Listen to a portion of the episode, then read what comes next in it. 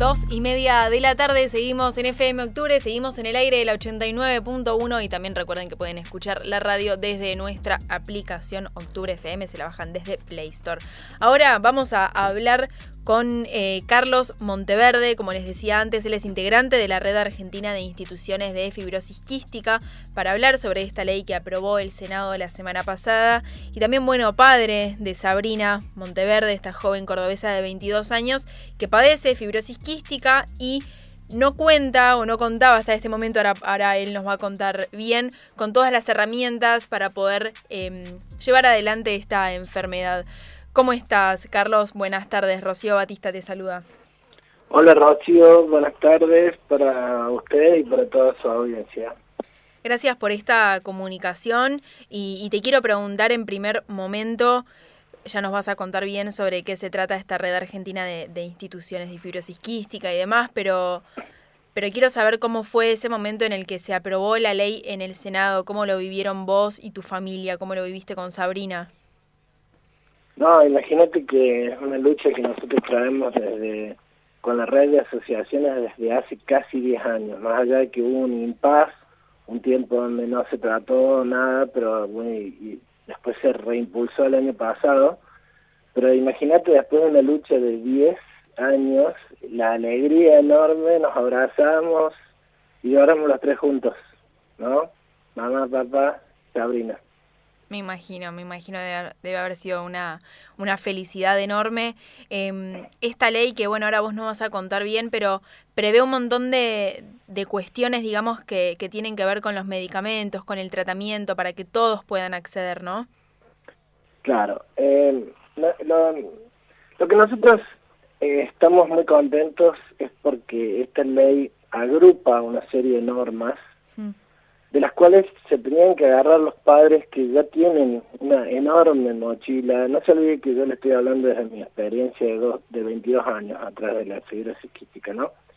Eh, cuando uno le diagnostica a un hijo con fibrosis quística, viene una, una enorme peso, una mochila muy pesada que es luchar contra burocracias, desinformación, este, chicanas por parte de las obras sociales y, un derrotero que muchas veces incluye hasta recursos de amparo para poder lograr tratamientos. Entonces, tú imagínese que para las familias diagnosticadas con fibrosis quística ya el peso de sobrellevar la enfermedad más sobrellevar todo eso es para muchas familias incluso hasta demasiado, ¿no?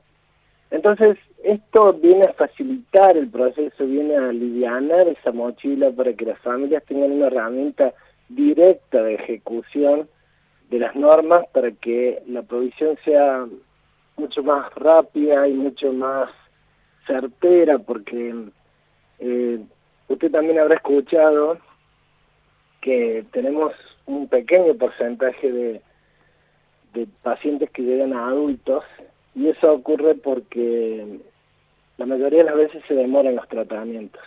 Claro. Esa demora en los tratamientos hace que la salud se vaya deteriorando, entonces el, el niño en ese momento llega a un estadio donde eh, empieza con periodos críticos, muchas internaciones, y, y, entra en un círculo vicioso donde su salud va empeorando. Entonces, eh, lo que nosotros sabemos es que a partir de esta norma este, van a poder empezar con la detección precoz y el tratamiento adecuado para que tengamos los niveles de llegada a adultos que tienen en otras partes del mundo, que van por el 50, 60, 70%. Nosotros tenemos el 18% nomás de la población FQ que llega a adultos. Carlos, ¿este tratamiento em, es, es único, digamos, o existen como varias formas de, poder tratar, valga la redundancia, la enfermedad? La fibrosis quística tiene, inicia, o sea, es una enfermedad genética, entonces la, persona nace con la enfermedad, sí. con lo cual, por supuesto, ya como es una enfermedad discapacitante, nosotros, eh, uno de los artículos del, de la ley prevé que se le otorgue el certificado de discapacidad desde, el diagnóstico. Como es una enfermedad discapacitante, el, inicio temprano del tratamiento es fundamental. Pero los inicios del tratamiento son costos bastante razonables y accesibles. Los costos de la enfermedad vienen cuando el paciente se interna, cuando requiere medicamentos, eh, sobre todo antibióticos, muy costosos en, la posterioridad, pero si el individuo es tratado desde el principio, el costo eh, de, los tratamientos es bastante razonable. Y si hay una nueva generación de medicamentos que ha salido hace unos cuantos años y el que está solicitando mi hija salió en octubre del año pasado, que sí tienen un objeto fundamental que no es el de, digamos, mantener al enfermo, sino darle una mejor calidad de vida, etcétera. Entonces, esos tratamientos que por ahí se ha desdibujado la idea de esos tratamientos que son muy costosos, etcétera, son como la llave y la cerradura, es decir, hay tratamientos que son específicos para las algunas de las mutaciones. No se olvide que en fibrosis quística hay más de 2.000 mutaciones distintas. Entonces, cada medicamento, que sí algunos son bastante costosos, son para algunas mutaciones. Entonces, hay que desinstalar la idea de que la fibrosis quística va a costar caro para toda la sociedad y, y que va a ser para todos los pacientes. Si los pacientes son tratados desde el principio, no van a requerir medicaciones muy costosas. Y cuando sí lo requieran a estas medicaciones moduladoras que le llamamos nosotros, bueno, se supone que ya va a dar paso el suficiente tiempo como para que se abaraten, y es algo que ya ocurrió con las primeras medicaciones moduladoras, cuando se pudieron fabricar en el país, bajaron enormemente de precio. Entonces sí es cierto que hay muchos tratamientos distintos y que no son demasiado costosos desde el inicio. Bien. Pero claro, también hay un montón de medicamentos o suplementos, entiendo, que deben, deben ser importados y eso, como lo decías vos, em, hasta que no se logre una producción nacional e, el, costo es, es alto y también ahí es cuando tratan todo el tiempo las obras sociales de querer, por decirlo de alguna forma fácil, zafar, ¿no? Siempre que puedan intentar no cubrir algo, em, e, es un tema de, de, lo que es la medicina privada que es, es lamentable. Yo acá estoy leyendo... Sí. Sí, sí, sí, termine su idea, No, no, eh, continúa, no hay problema. Mira, eh, con respecto a eso, el tema es el siguiente. Ya está instaurado un mecanismo por el cual ese tipo de medicamentos hay que solicitarlos a través de un amparo. En realidad todos hacemos previamente un pedido formal a la obra social, pero ya, ya sabemos que ese pedido formal es el primer paso para iniciar un amparo. Eh, cuando en realidad esto no debiera ocurrir porque eh, hay una diferencia en cuanto a lo que es certificación de, de medicamento en Argentina, que es una autorización para comercializar en Argentina, y lo que es aprobación de AMNOT.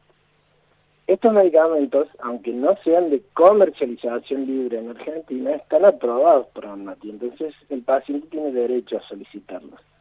Pero la realidad es que la única forma de lograrlo es a través de amparos, y, y aún haciendo amparos, en algunos casos no se han obtenido. La idea de la ley y la idea de la lucha de todos estos padres y pacientes es evitar que esto ocurra, que que el paciente requiere tratamiento y le sea rápidamente otorgado y que no tenga necesidad de llegar a cuestiones judiciales muy costosas, incluso que hay papás que no lo enfrentan porque no tienen posibilidades de pagarlo. Evitar todo eso, eso es lo que estamos tratando. Totalmente. Sí, y además en, en esos procesos así judiciales que decís vos de solicitar un amparo y demás, los tiempos se demoran y, y el tratamiento, digamos, como decías vos, se tiene que tratar desde, desde lo más temprano posible. Ahora, hay un montón de, mm, de suplementos dietarios, nutricionales, eh, otro tipo de tratamientos, no como el que mencionábamos anteriormente, que también son como complementarios. Los pilares que tiene es eh, la, la fibrosis son la nutrición, la actividad física, la fisioterapia y las eh, inhalaciones con antibióticos o con algunas sustancias que le permiten abrir sus bronquios para liberar la mucosidad pulmonar. Entonces todos los pacientes sí requieren de esa primera parte, que comparado con lo que es el tratamiento en algunas otras enfermedades, no es tan costoso. Esa parte de la, de la del tratamiento de la fibrosis psiquística es bastante razonable, pero aún así, como usted decía, muchas obras sociales tratan de buscarle vuelta y zafar al, al, al entregarlos, ¿no? Y la entrega tardía ya produce daños irreparables, ¿sí? Yo, eh, por ejemplo, en nuestro caso, nosotros hemos tenido que iniciar tratamientos antibióticos y luchando con la burocracia lo pudimos lograr cuatro, cinco, seis días tarde. O sea, empezar un antibiótico seis días tarde para un fibro quístico es crítico, le quita años de vida.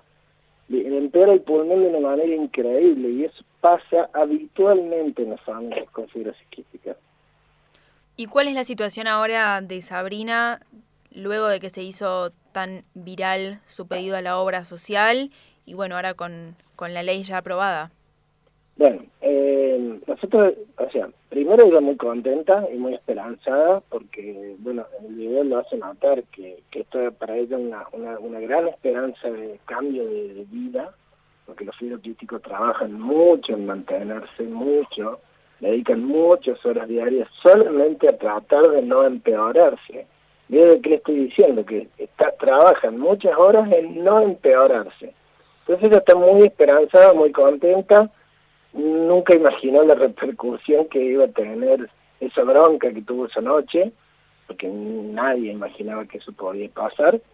Y ella está bastante bien, le diría, esos días esos días que ella grabó el video estaba con una, con una fiebre, con una, infección y, y, eso le tenía más molesta, de a poquito ha ido saliendo, se está recuperando y estamos a la espera, o sea, si usted me pregunta cómo está el tema del trámite, bueno, el trámite judicial culminó, la obra social eh, hizo el depósito judicial, el juzgado hizo el giro del dinero al importador, el importador hizo la compra y estamos a la espera de que el medicamento ingrese, que supuestamente debería ser alrededor de mediados de julio, de agosto, perdón, mediados de agosto.